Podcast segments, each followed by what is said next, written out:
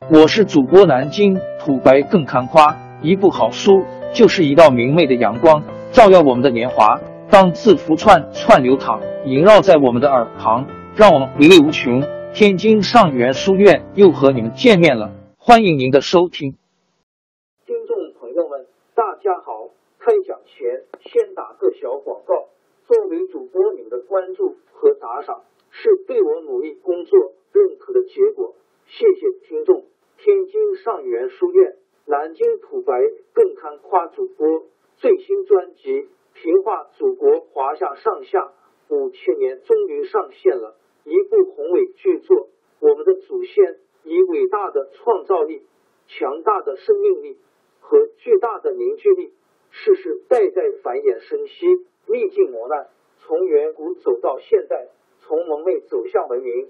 全书共计。两百八十三回，作为博客，我劳动我所得，付费的有声书来了，你愿意为此花钱花时间吗？评话中华上下五千年专辑的进度更新按听众的关注和评论而定。喜马拉雅号 UID 七三二六四零二二，微信号 sh 八五七三零一四四九，请多多关注。多多打赏，谢谢大家，谢谢。下面正式开讲《评话中华上下五千年》专辑。秦军在巨鹿打了败仗，可章邯还有二十多万人马住在济源，他上了一份奏章，向朝廷讨救兵。二世和赵高不但不发救兵，反而要查办章邯。章邯怕赵高害他，只好率领部下。向项羽投降了。章邯投降的消息到了咸阳，秦王朝内部也发生了混乱。那时候，秦朝的权完全操在赵高手里。赵高害死了李斯以后，知道大臣中有人不服他。有一次，他牵着一只鹿到朝堂上，当着大臣们对二世说：“我得到了一匹名贵的马，特来献给陛下。”二世虽然是个糊涂虫，是鹿是马还分得清。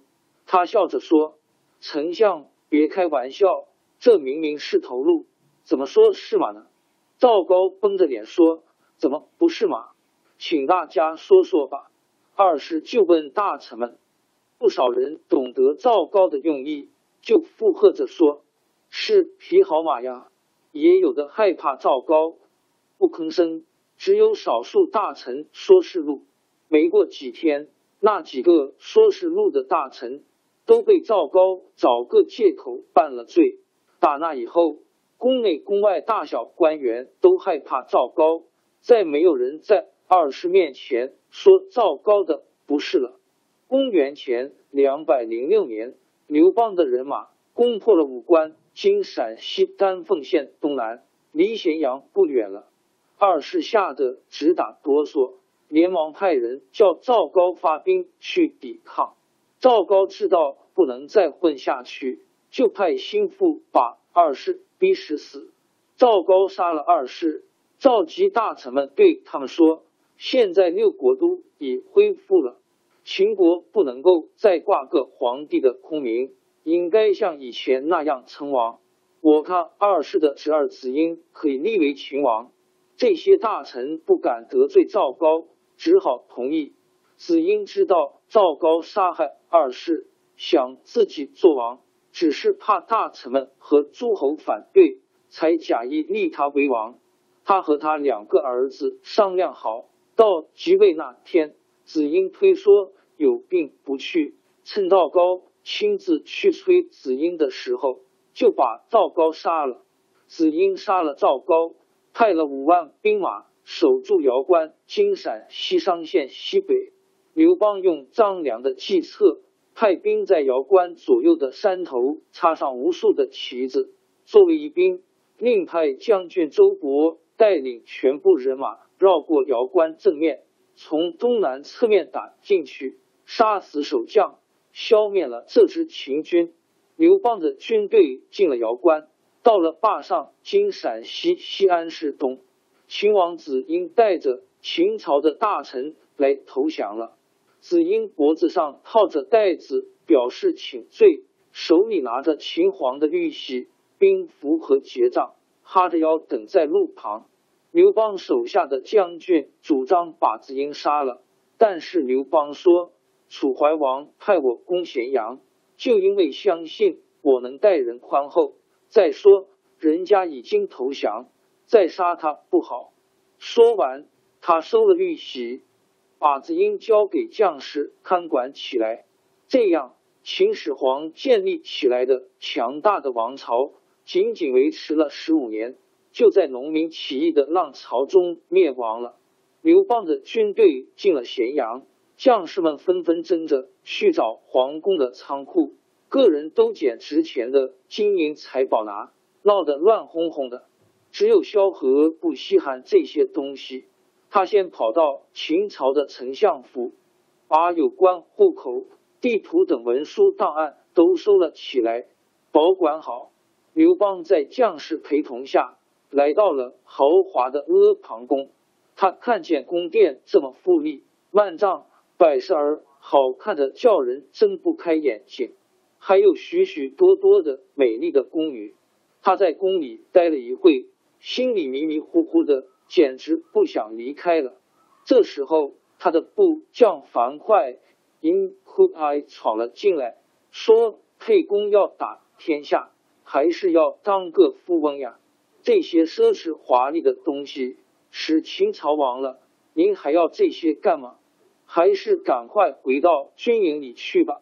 刘邦不听他的话，说：“让我歇歇吧。”恰巧张良也进来了，听到樊哙的话，对刘邦说：“俗话说，忠言逆耳利于行，良药苦口利于病。樊哙的话说的很对呀。”希望您听从他的劝告。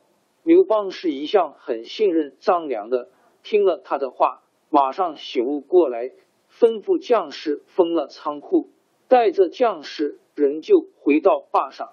接着，刘邦召集了咸阳附近各县的父老，对他们说：“你们被秦朝的残酷的法令害苦了。今天，我跟诸位父老约定三条法令。”第一，杀人的偿命；第二，打伤人的半罪；第三，偷盗的半罪。除了这三条，其他秦国的法律禁令一律废除，父老百姓可以安居乐业，不必惊慌。刘邦还叫各县父老和原来秦国的官吏到咸阳附近的各县去宣布这三条法令，百姓听到了。刘邦的约法三章，高兴得了不得，大伙儿争先恐后的拿着牛肉、羊肉、酒和粮食来慰劳刘邦的将士。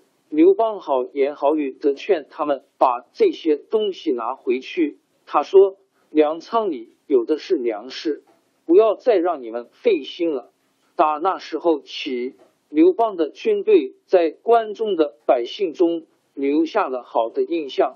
人们都巴不得刘邦能留在关中。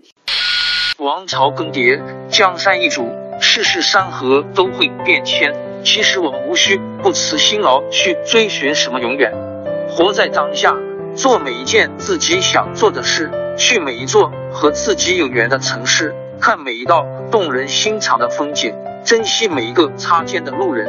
纵算经历颠沛，尝尽苦楚，也无怨悔。感谢您的收听，朋友们，让我们下期再见。